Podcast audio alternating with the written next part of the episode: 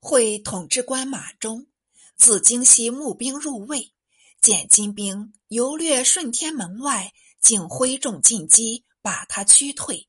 西路稍通，援兵得达。众师道时已奉命，其为两河制置使。闻京城被困，即调京援。秦凤两路兵马背道进援。都人因师道年高，称他老种。闻他率兵到来，思乡庆贺道：“好啦，好啦，老总来了。”钦宗也喜出望外，即命李纲开安上门迎他入朝。师道夜见钦宗，行过了礼。钦宗问道：“今日事出万难，轻易如何？”师道答道：“女真不知兵，宁有孤军深入，久持不疲吗？”钦宗道：“已与他讲好了。”师道又道：“臣只知治兵，不知他事。”钦宗道：“都中正缺一统帅，卿来还有何言？”遂命为同知枢密院事，充京畿、河北、河东宣抚使，统四方秦王兵及前后军。继而遥鼓子平仲。一领西河兵到来，诏命他为都统制。今沃离部因金币未足，仍驻兵城下，日似要求，且逞兵屠掠，幸秦王兵渐渐四至，烧杀扣分。李纲因献议道：“今人贪吝无厌，凶悖日甚，是非用兵不可，且。”敌兵只六万人，我秦王兵已到二十万。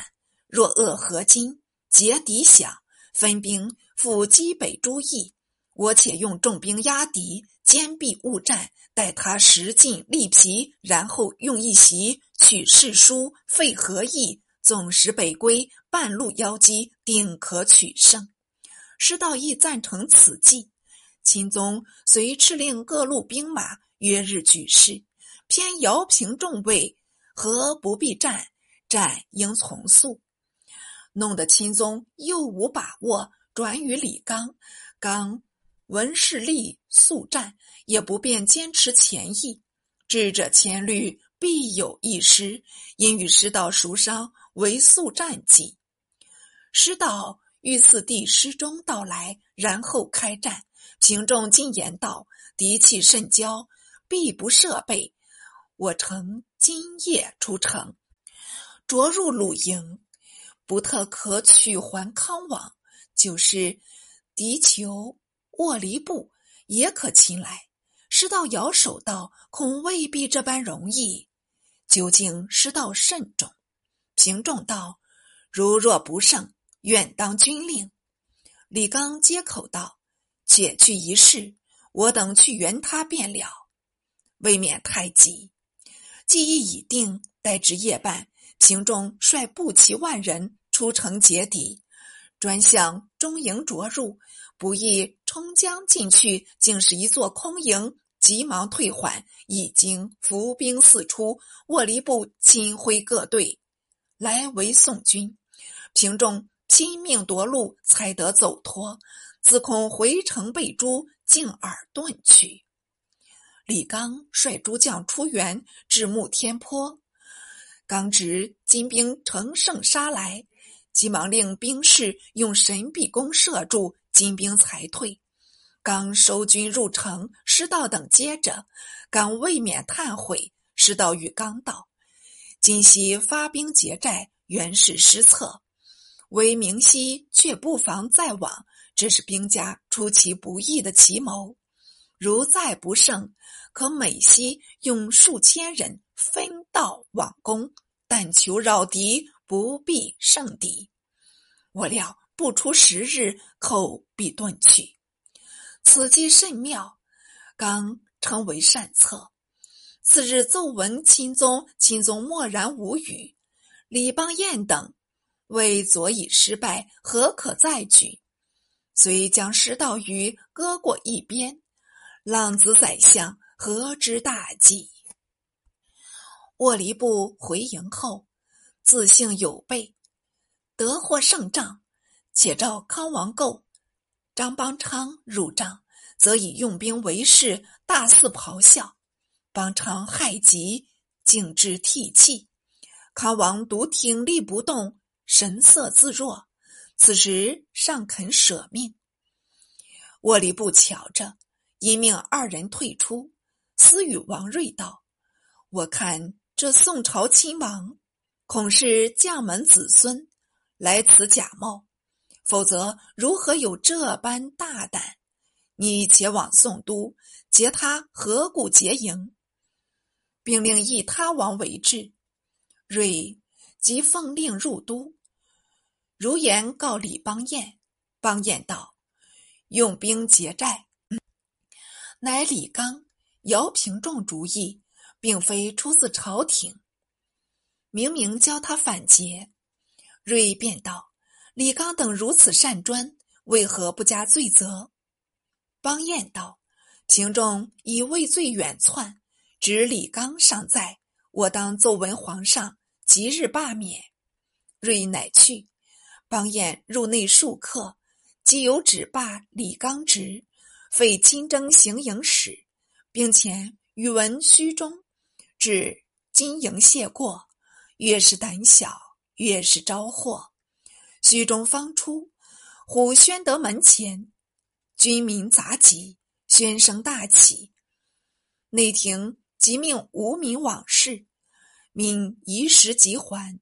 手持太学生陈东奏读，成语钦宗。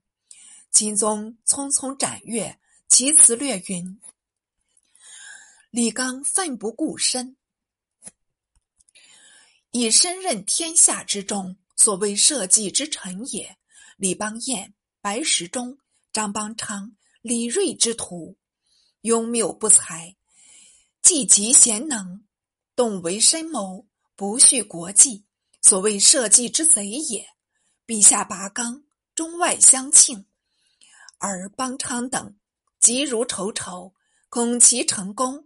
因缘举败，且邦彦等必欲割地，曾不知吴三关四镇是弃河北也。弃河北，朝廷能复都大梁乎？又不知邦昌等能保金人，不负拜盟否也？邦彦等不顾国家长久之计，图欲举李纲成谋，以快私愤。李纲罢命一传，兵民骚动，止于流涕。贤谓不日可虏秦矣。罢纲非特堕邦彦计中，又堕鲁计中也。其父用纲而斥邦彦等，且以捆外负种失道，宗社存亡在此一举，扶起锐剑。无名。自钦宗阅毕，便奏道：“兵民有万余人，齐集宣德门，请陛下仍用李纲。臣无数遣散，恐防生变，望陛下详察。”钦宗皱了一回眉，命召李邦彦入商。邦彦应召入朝，被兵民等瞧见，齐声痛厉，且追且骂，并用乱石飞掷。邦彦面如土色，急趋乃免。至入见时，上司抖着不能出声。殿前都指挥王宗楚，请钦宗仍用李纲。钦宗没法，乃传旨赵纲。内侍朱拱之奉旨出诏，徐徐后行，被大众乱拳交挥，顿时殴死，踏成肉饼。并锤杀内侍数十人，指开封府王时雍挥众使退，众不肯从。指户部尚书聂昌传出谕旨，仍赴刚关。兼充京城四壁防御使，众使欢声呼万岁。此又求见种老相公，当由聂昌转奏。促师道入城盘压，师道乘车迟至，众牵连审视道：“这国是我种老相公呐。”乃欣然散去。